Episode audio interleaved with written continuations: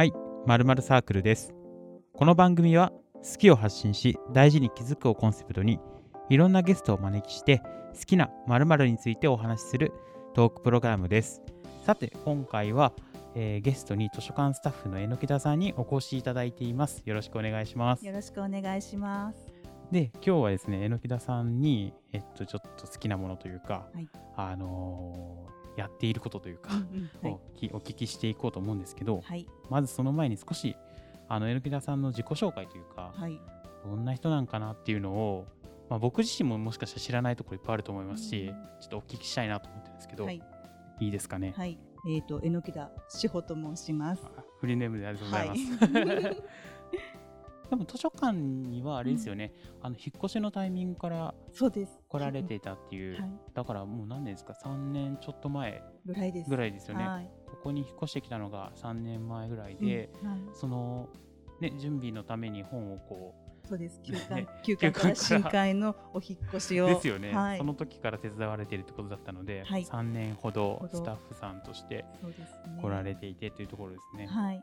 で、まあ、これから今からはなんだろううんお聞きするところもそうなんですけど、うん本業は実はこう陶芸家さんというかそうなんそうなんです。本業は陶芸家なんです。陶芸をやられているってことで、はい。まあ、今日もそのねなかなか陶芸の話聞くことなかなかないと思うので、はい。陶芸のことをお聞きしたいなと思ってるんですけどいいでしょうか？はい。ぜひぜひお願いします。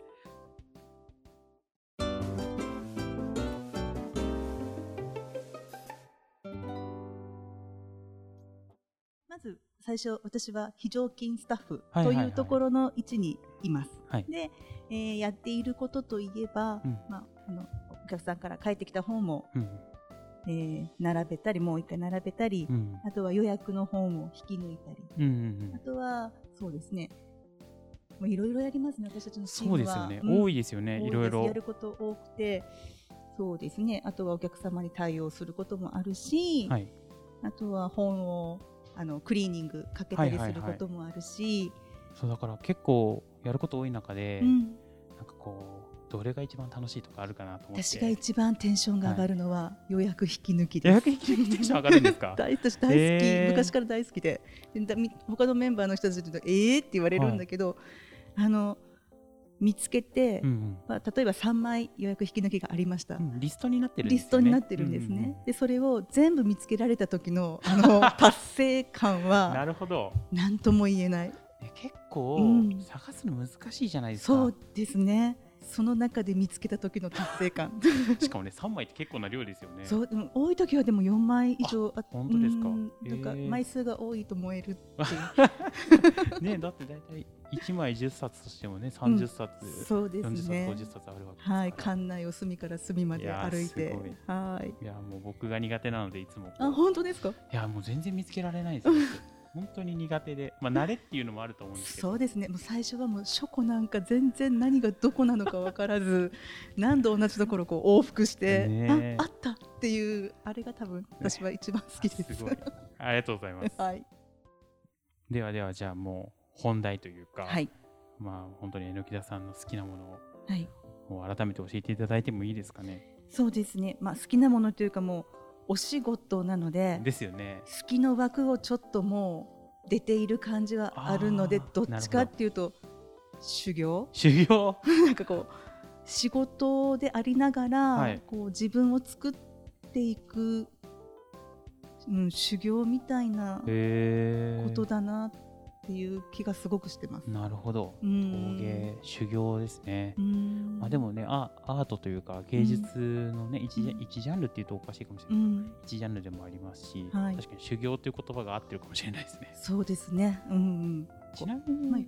どのぐらいの期間いやもう陶芸という土にえー。触れられてからというか、そうですね。私が始めたのが、はいはい。私もともと幼稚園教諭あそうなんですか？だったんです。えー。短大を卒業してはいはい。4年間幼稚園の先生をしていて、はい、でその頃にうんうん、友達が陶芸教室に行く、行ってるんだって聞いて、はい。私のその頃の私は陶芸教室に行っているということより趣味を持ってる人が羨ましかっあなるほど。たんです、うん。幼稚園の先生してると、うん。やっぱお休みの日も何かしらやることがあってあそうなんですね。準備とかなんか作成することとかがあはいって、はいはいもう必死で突っ走ってた4年間だったので、はい。まあ、友達が趣味を持っているっていうことがなんか心に余裕がある人みたいな感じがしてなるほど。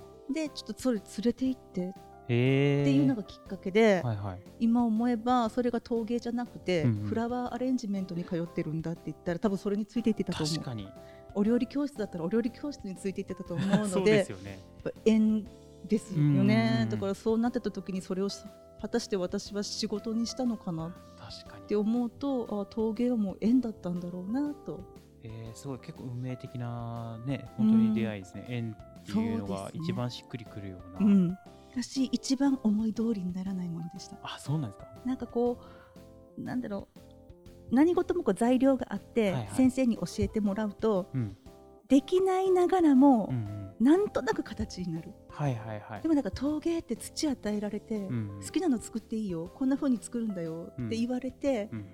大人になると頭の中ではうん。いろんな形が、で見てるしうん。いろんないいもの見てるし、器ってこんなもんだろうなって分かるじゃないですか、ってね、思うから、はいできると思うじゃないですか、やるとまあ まああれ子供が作ったかなと、え。ー、今でも私初めての作品持ってるんですけど、あそうなんですか？はい、すごい。多分それ見たらみんな自信がつくと思います、あへーできるんじゃないのって思うと まあね年数かけて、まあ、うん。ある種修行すれば、あこの作品作れるんじゃないかって思えるぐらいの、うんもう本当の最初の出だしがあります、へー出だしの手で、うん手びねりの分厚い、はいはいはい。しかもマグカップ作りたかったのに、うん三角に作っててえ？なんかそこでは個性を出そうとしている この いやらしさ、なるほど。その時はうですね、ん、こういうの世の中にないでしょうみたいそなうそうそう、はいはい。まあ、ぶっ細工です。すごいな。じゃあうん。その4年通われたってことはまあ大体20代中盤ぐらいからまあ陶芸というかそうですね。ちょっと始められて。25歳ぐらいで修行に入ってうんうんうん。2年ぐらい修行をして独立しました。なるほど。あでもそうなんですね。うん2年ででも、もうその道に行こうみたいな。というか、まあ、うちの先生が、まあ、はい。近くにいたので,、あそうなんでどちらかというともう実践で体で覚えろタイプの先生だったので、うん。うんなのでこうお仕事しててもちょっとはい時間があると、あろくろ回してきていいよみたいなえ先生が回し放題、いいですね、うん、だったんだけど ろくろが大嫌いで その頃。回しに行っていいよって言って、はい。え他に何かお手伝いありませんかみたいな子だったので、はい。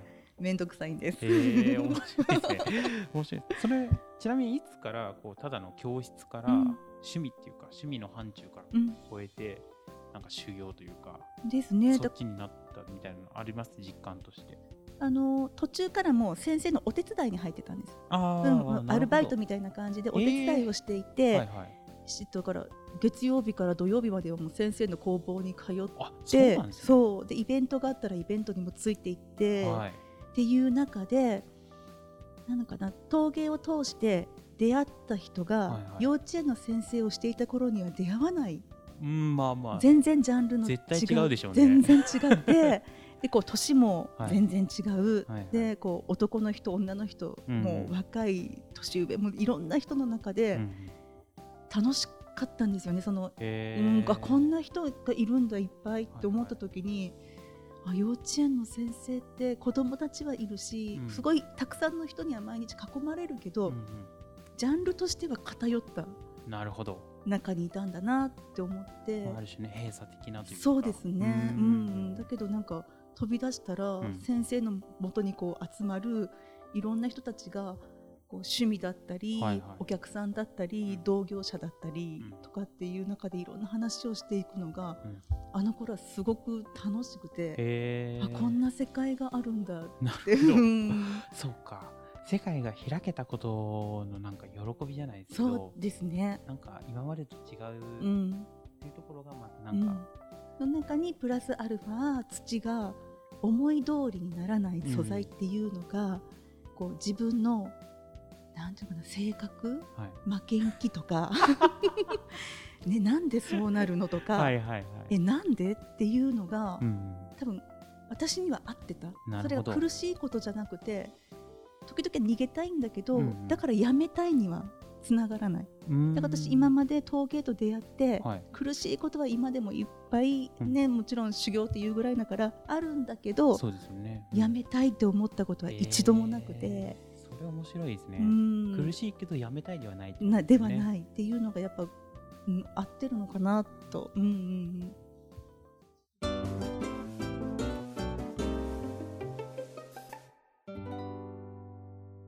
後藤さんにとってじゃあ陶芸その土ってうん。どんな感じの、土うは、ん。僕実家があれなんですよ。造園やっててなんか何回か手伝いに行ったことがあって、うん。土はなんかベースというか、うん。地地な感じで、うんその上によより思い通りにならない植物がうんうん。あるなっていうイメージなんですよね、うん。だからなんだろうな土は本当に基礎みたいな、うん。なんかこう全部の基礎下地を引きますよみうたいな、ん。でもおろそかにはできないなってうん。感じなんですけど、うん。ある程度こう鳴らせば思い通りにいくというか、ん。いう感じなので、うん。そんなになんかこう土の造形に対してうん。すごくこう感情を抱いたことないかったかなって思いますね。だからだから陶陶芸も結局そうなんですよね、うん。土で作品と言われるものを作るけれども、うん。私の中で器って器を作ったところが完成じゃなくて、はいはいは使い手の方がい。うんうん、お料理を盛るとか、なるほど。花を生ける。で完成だと思ってるんですよ。だから多分造園のその土も結局ベース。そうそうこれがないと何も成り立たない。そっか。そういう意味では、うん。下に引くのも器というふうに捉えれたらそうだと一緒かもしれないですね。うん。確かに。うん、だからこう受け入れる受け止めるなんかこうそれってこう人の生き方ともあなんかそういう人になれたらいいなとか、あいろんなものをですね、うん受け止めれる。ような。うん。ああ確かに。でも受け止める人がいないとうん。うん、わちゃわちゃしちゃって、いやわかります、ねそう。うん、っていうところがこうやっぱり誰かが土台でいるうん。うんみたいな、なんかそういうのともこうリンクしていくところも確かうん。いいですね。うん、あったりします。土という素材はすごくまあ、榎田さんは特にこう生活の中の器というか、うん。そういうのなんか作られてるとお聞きしたんですけど。私はそうですね。もうほぼほぼ99%に近いぐらい普段使う普段使器う。器をに日常使いというような感じですか、うん。飾るものというよりはうんうん。普段日常の中で。なんか私よく言うのが、はい。まあ、例えば主婦の方が、はいはい。